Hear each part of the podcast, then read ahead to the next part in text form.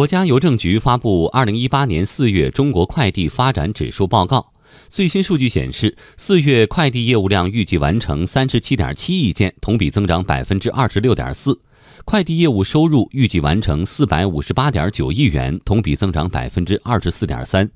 前四个月来看，全国快递业务量累计完成一百三十六点七亿件，同比增长百分之二十九点三。同时，四月份快递服务质量指数为一百八十六点九，同比提高百分之三十三点六。快递服务公众满意度、七十二小时准时率和有效申诉率同步改善，尤其是快递有效申诉率为百万分之二点二，首次降到百万分之二左右，是三年来的最低水平。在很多人的印象里，快递是一个劳动密集型产业，但实际上，随着劳动力成本逐年提高，各家快递企业纷纷加大对科技的投入，加快从汗水型向智慧型转变。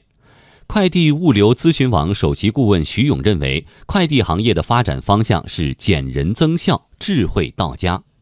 其实，我们这个发展方向，我认为是减人增效。智慧到家，那么减人增效主要体现在自动化分拣、自动化装卸、自动化配送。智慧到家的话，一个是个人数据的信息的隐私的保护，还有一个是这个取件的智能化，这是我们的发展方向。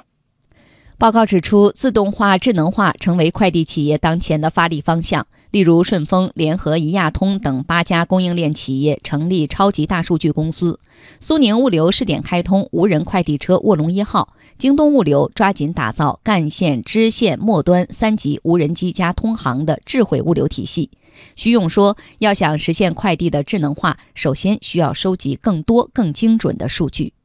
把数据的话，能够去导入，让我们这个配送更加精准化、个性化、定制化。收集一个数据，比方说。”像我们的弱势群体、残疾人、孕妇，还有一些有病休养的人，他们需要送到户。那么有一些白领呢，他不在家，他需要送到这个快递智能自助柜。那有一些大件的话，需要定时去送到门。我们现在需要快递主管政府部门，还有这个协会、联合电商啊，你是送到家，是送到柜子里面去，是送在社区，应该有这样精准的去选配。另外就是说，送到家里边是什么样价格，送到这个柜里边是什么价格，送到这个指定的代理点是什么价格，另外从价格的这个区分，这样的话让消费者去选择。